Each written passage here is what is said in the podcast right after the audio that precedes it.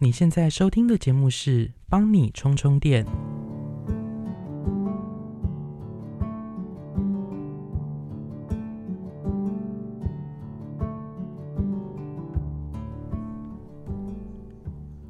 上一集不是有跟大家询问关于喝水的事情吗？那陆陆续续就有一些人回复我，其中一个匿名的留言，他说以前很讨厌喝水，他也是奶茶的爱好者，这几年开始慢慢意识到要健康才开始喝水，现在一天呢可以喝到两千 CC 左右，两千 CC 很厉害耶。虽然这好像是一个健康的必须，但我觉得水真的很难两千 CC。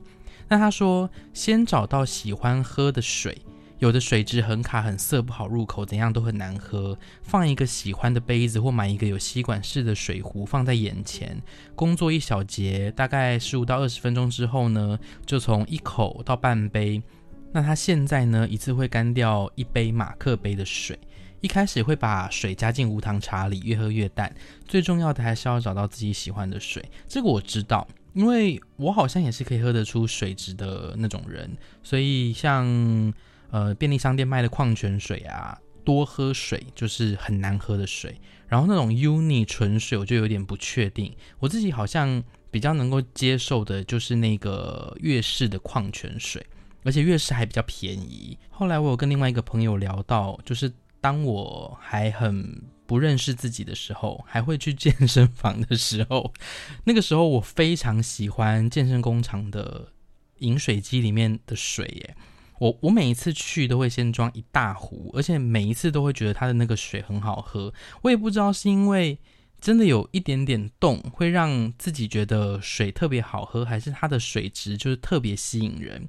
然后我同时也有跟他说，像我是到晚上才会觉得好像勉强可以喝水嘛，他就还帮我查了说，诶，那晚上的水是不是比较好喝？我们就看到一个新闻哦，他说。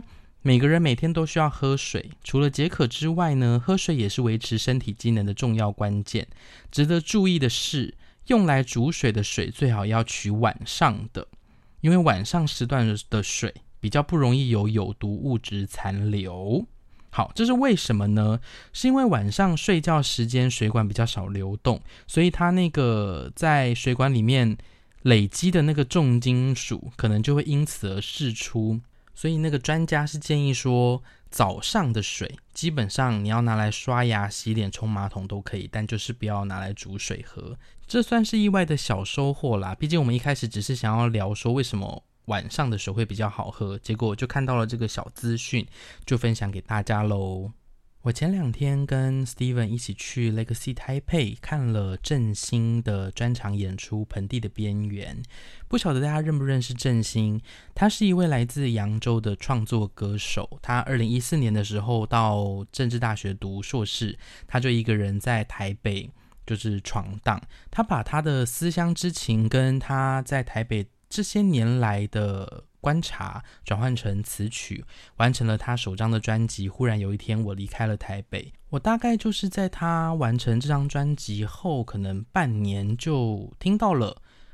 从那时候开始，我就非常非常喜欢他。而这张专辑，他也入围了第二十八届金曲奖最佳新人、最佳国语专辑跟最佳年度专辑的三个奖项。因此，很多人开始认识他。喜欢他独特的嗓音之外，我觉得振兴最让人着迷的一个地方就在于他对于城市、对于人们的观察非常的细腻，而且他也把自己很多的心绪投注在他的作品当中，这些情感是非常大众的。我觉得他很多歌都会让人家觉得，诶，这好像是我熟悉、我认识的故事。很简单的歌词，很深刻的情感，再加上他那个很温暖的声音。就会让人每一次听了都有一种心酸酸的感觉。那如果大家想要更认识振兴，推荐大家去看我的好朋友阿超他在 YouTube 上的一个系列，叫做《给自己的一首歌》。振兴在前一阵子有去上了他的专访，相信大家可以透过这一个访问呢，更认识振兴这一个人。回过头来说，我对于这场演唱会的感受，就一如我期待的那样。呃，Legacy 它其实能够表演的形式很固定嘛，它并不太能够做太多花俏或是华丽的东西，所以歌手站到那个舞台上，他只能把他最真性情的那一面呈现给所有观众。而距离他上次在台北的专场已经隔了四年半，最主要的原因就是过去的疫情影响，他并没有办法这么直接的回到台湾开唱。我觉得他在这疫情期间，可能人生也经历了一些转换。当他在踏上台北这块盆地的时候，想必他内心有非常多的话是想要宣泄给台北的观众的。所以在整个演唱会的，不管是歌曲的选择，或者是他的 talking，我都可以感受到他想要传递给观众的他的成长，以及他对社会的关心。他的作品。文字的感染力非常的强烈，呃，他有一些歌曲选择在后面的荧幕上打上了歌词，我觉得听着他的歌，听着听着就会有很多回忆，很多对于自己的想法跑出来。可是我觉得最恐怖的就是，当我们听着他的歌声，在看到那些文字的过程当中，那是会看进去心里面的。所以我很享受这一场的演出。不过可以特别拿出来嘴一下的，就是呃，他这一场演出有两个嘉宾，其中一位是上一张专辑有合作的 Hush，他们一起合唱了那一首《阳台》。那另外一位呃，就有点小小的不是那么知道为什么是白安。他们先唱了郑兴很喜欢的《没有人写歌给你过吧》这首歌之后。呃，白安说他要跟郑兴一起合唱《最笨的思念》。《最笨的思念》是他这一张新专辑《盆地》的第，应该是第一主打，而且非常多人非常喜欢这首歌。所以当白安说他要跟郑兴合唱这首歌的时候，我相信台下的观众很多人是倒吸一口气的，觉得说：“哎，这这是我这场演唱会最想听的歌。”你。你干嘛唱啊？果不其然，演出结束之后呢，我真的是看到非常多的评论说：“哎，白安把我最想听的歌给唱走了。我想要听的是 solo 版，怎么会变成合唱版呢？而且白安还是一如往常的用他的那个很奇怪的腔调唱出了那首歌。哎，真的是希望以后有机会可以听到他个人版本的这首歌曲喽。”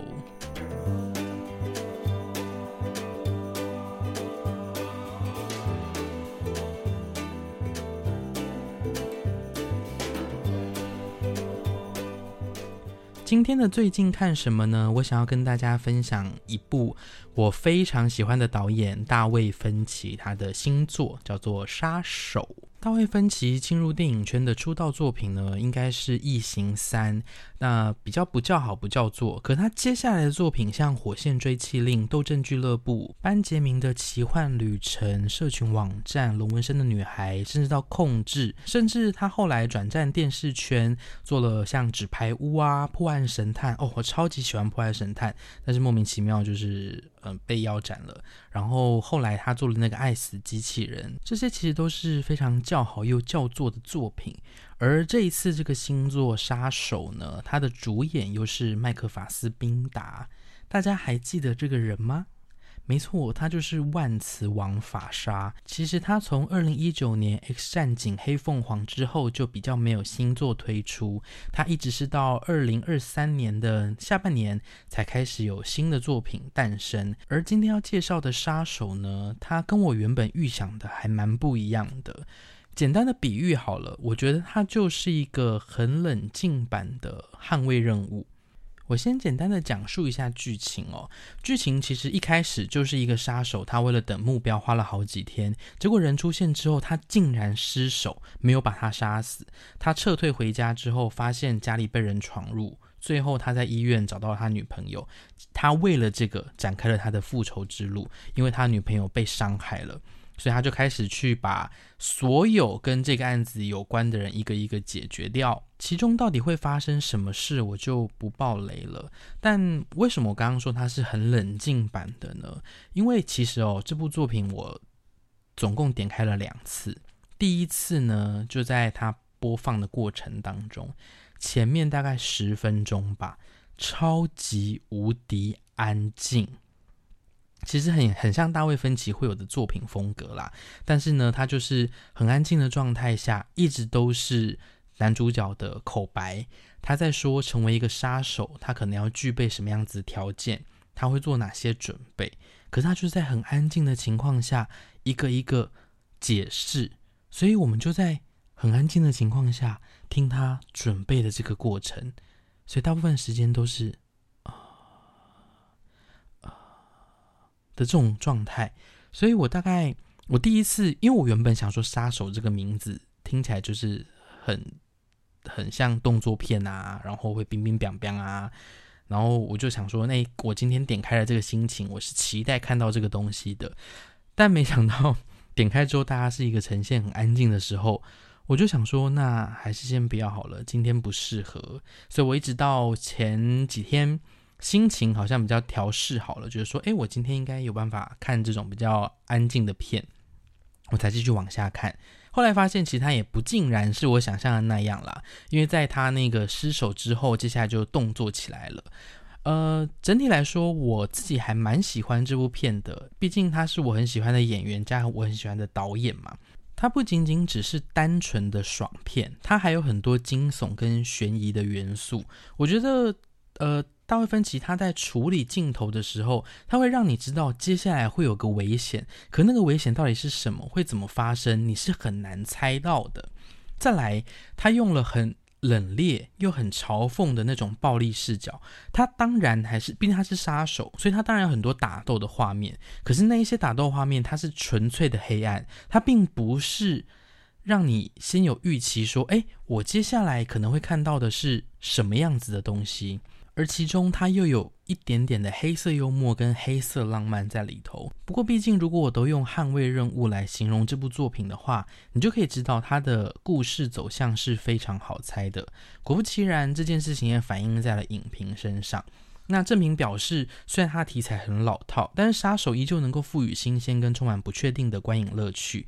那也有一些剧评称赞说，这一部片是引人入胜的复仇骚动，制作水准令人大赞。那复评就有人表示说，虽然卡斯们的表现很优异，不过它就是有种似曾相似的感觉，会感到些微的空洞，而且毫无新意。不过我自己觉得，大家会有这种感受，是因为我们对于这个演员跟导演都有非常高的期待，所以当大卫芬奇没有继续突破自己，只是正常发挥的时候，可能就会让感受比较没有那么好。目前全片呢都能够在 Netflix 上面看到了，我自己很推荐大家，所以如果大家有兴趣的话，也能够一起去看看喽。